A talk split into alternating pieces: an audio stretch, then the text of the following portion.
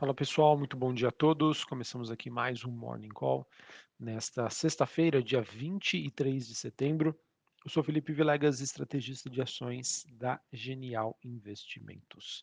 Bom pessoal, nesta sexta-feira a gente começa um dia é, observando aí uma queda forte, principalmente para as bolsas europeias, em um dia marcado aí pela volatilidade, movimento de alta do dólar, das taxas de juros nos Estados Unidos e queda né, das ações e das commodities globais. Bom, pessoal, acho que talvez o principal destaque do dia foi a divulgação dos PMIs da zona do euro, né, de manufatura e de serviços, que caíram bem mais do que a expectativa do mercado em relação aos dados né, deste mês de setembro. O PMI, para quem não conhece, é um índice que mostra o nível de atividade em uma determinada região. Sempre que ele está acima dos 50 pontos, indica uma expansão. Sempre que ele está abaixo do, dos 50 pontos, indica uma contração. E, obviamente, quanto mais distante de 50 para baixo ou para cima, mostra a intensidade aí desses movimentos. E, então, o que nós, tivemos, nós estamos passando no momento, né? Com os mercados, então, estendendo esse movimento de baixa é, diante né, de uma expectativa de política monetária mais restritiva, mais apertada, e obviamente que isso está culminando também com um processo de desaceleração das economias globais. A gente vê, por exemplo, a Bloomberg já trazendo matérias em que estrategistas né, de ações já estariam desistindo da, do pensamento, né, ou de uma expectativa de um rally de final de ano, pelo menos para as ações europeias, diante né, do nível de atividade que segue em contração por lá. Eh, as ações asiáticas também fecharam em queda, S&P segue em baixa. É, ontem, né, o S&P, por exemplo, fechou no nível mais baixo desde junho deste ano, e nós estamos também tendo, por exemplo, o Goldman Sachs cortando é, a pontuação alvo para o S&P 500 para o final do ano, passando de 4.300 pontos para 3.600 pontos, é, citando aí como principal justificativa a trajetória de juros mais altas, mais alta adotada aí, que deve ser adotada pelo Banco Central norte-americano. Também tivemos um relatório aí de estrategistas do Bank of America dizendo que os investidores estariam migrando para ativos de maior liquidez e evitando aí quase todas as outras classes de ativos diante dessas perspectivas mais pessimistas que estão no nível mais alto desde a última crise financeira global que aconteceu lá em 2008. Bom, sobre as movimentações de hoje, pessoal, nós então tivemos na Ásia, Bolsa de Xangai na China, queda de 0,66, Bolsa de Hong Kong, mais uma vez caindo mais de 1%. Bolsa japonesa fechada por conta de um feriado local. Na Europa, nós temos Londres, Paris e Frankfurt na Alemanha, com quedas em torno de 2%. S&P 500, né, agora os contratos futuros, é, S&P 500 caindo mais de 1%, mesma movimentação para Dow Jones e a Nasdaq. O VIX, que é aquele índice do medo, subindo 5%, na região dos 28,53 pontos. Dólar Index DXY subindo 0,63, 112 pontos, ou seja, o dólar se fortalecendo frente a outras moedas globais. Taxa de juros nos Estados Unidos subindo 1,5% a 3,76. Bitcoin caindo 0,19, ele que se encontra ali na faixa dos 19 mil dólares. E no, quando a gente olha para a movimentação das commodities, petróleo recuando 3% na faixa dos 80 dólares o barril.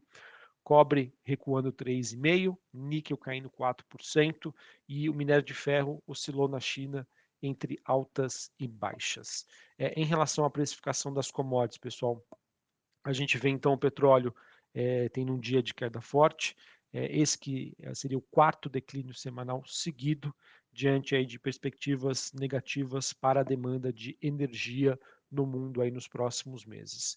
Em relação aos metais industriais, a gente vê essa movimentação negativa, o mercado também precificando essas expectativas de crescimento e também é, olhando aí para o cenário da China, que a gente teve algumas notícias positivas relacionadas à política de caso zero de Covid-19, mas nada, obviamente, que possa transparecer para a gente um cenário de ponto de virada ou que tende a ser mais construtivo daqui para frente. Beleza, pessoal? Então, infelizmente, a gente acaba tendo um dia bastante negativo nessa sexta-feira, com o mercado precificando um cenário que a gente já vem comentando aqui com vocês, de bastante atenção, uh, diante da necessidade de subida de juros para combate à inflação e que isso sim, né, essa política monetária mais restritiva, a inflação ainda persistente está contribuindo aí para uma redução dos níveis de atividade global.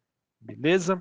Bom, olhando aqui para o Brasil, pessoal, eu acho que a gente tem que destacar o desempenho dos ativos brasileiros nos últimos dias, né, principalmente aí na quarta e ontem, é, e esse movimento acontece mesmo diante do, da decisão aí do Copom que uh, adotou pela manutenção da Selic em 13,75.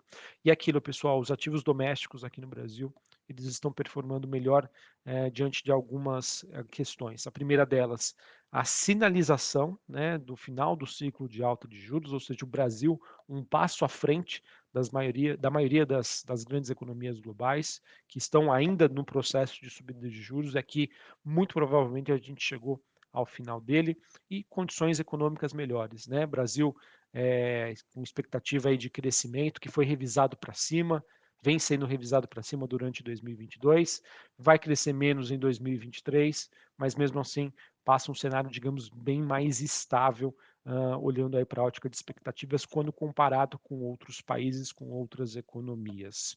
Brasil, diante dos problemas que a gente vive hoje no mundo, de falta de alimentos, sendo autossuficiente, falta de energia, né, um custo de energia muito alto, somos autossuficientes. Enfim, a gente acaba é, se enquadrando, eu vejo, numa, numa classe de ativos que sim, pode sofrer com o investidor global buscando por ativos mais conservadores, mas eu vejo que o Brasil se encontra hoje em melhores condições. O que nos resta saber agora, pessoal, seria o resultado das eleições, em que eu fico na expectativa né, de que os candidatos que forem eleitos né, cuidem do nosso país, ao mesmo tempo que façam isso com responsabilidade fiscal, ou seja, o Brasil precisa dar um bom direcionamento em relação a, as contas públicas. Né?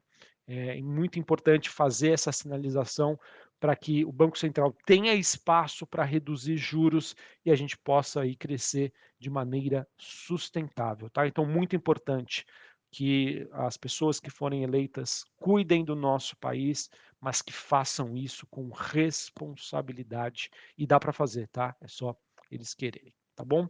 Bom, só para a gente encerrar então, falar sobre o noticiário corporativo, a gente teve a ES Brasil, empresa do setor elétrico, assinando um pré-contrato com a, o Porto de Pecém para avançar aí com os estudos de viabilidade na produção de até 2 gigawatts de hidrogênio verde e 800 mil toneladas de amônia verde por ano. Notícia então positiva para a AES Brasil. Também tivemos nessa manhã o Brasil Journal é, informando que a Equatorial teria fechado nesta madrugada a compra da CELG-D, que é uma distribuidora de energia de Goiás, que havia se tornado uma dor de cabeça para a italiana Enel devido aos blackouts que atormentaram aí o estado. A Equatorial estaria pagando 1,6 bilhão de reais pela CELG e também assumindo aí a sua dívida líquida é, de acordo com os últimos dados que foram reportados no balanço. E por fim, o conselho da Hermes Pardini aprovou aí a compra da totalidade da participação dos sócios minoritários na Diagnóstico por Imagem Sete Lagoas, que representa então uma fatia de 30%. Hermes Pardini, que já detinha 70%, ou seja, agora tem controle total da companhia. A Pardini, junto com o Fleury, que segue dentro de um processo de combinação de negócios. Beleza? Bom, pessoal, então era isso que eu tinha para passar para vocês. Lá fora, um cenário bastante tenso hoje mercado precificando, se reajustando frente ao nível de atividade que está caindo, principalmente na Europa, expectativa né, de uma política monetária mais restritiva nos Estados Unidos e que, de certa maneira, isso vai também bater na atividade por lá. Aqui, infelizmente, a gente acaba sendo o rabo do cachorro, né? mas Importante dizer, pessoal, por mais que a gente venha sofrer às vezes no curto prazo, por mais que a gente venha, possa né, observar uma fuga de capitais buscando por liquidez e ativos mais conservadores, o Brasil hoje, a foto é muito melhor do que a média dos países globais e a gente pode falar tanto de emergentes quanto de países desenvolvidos.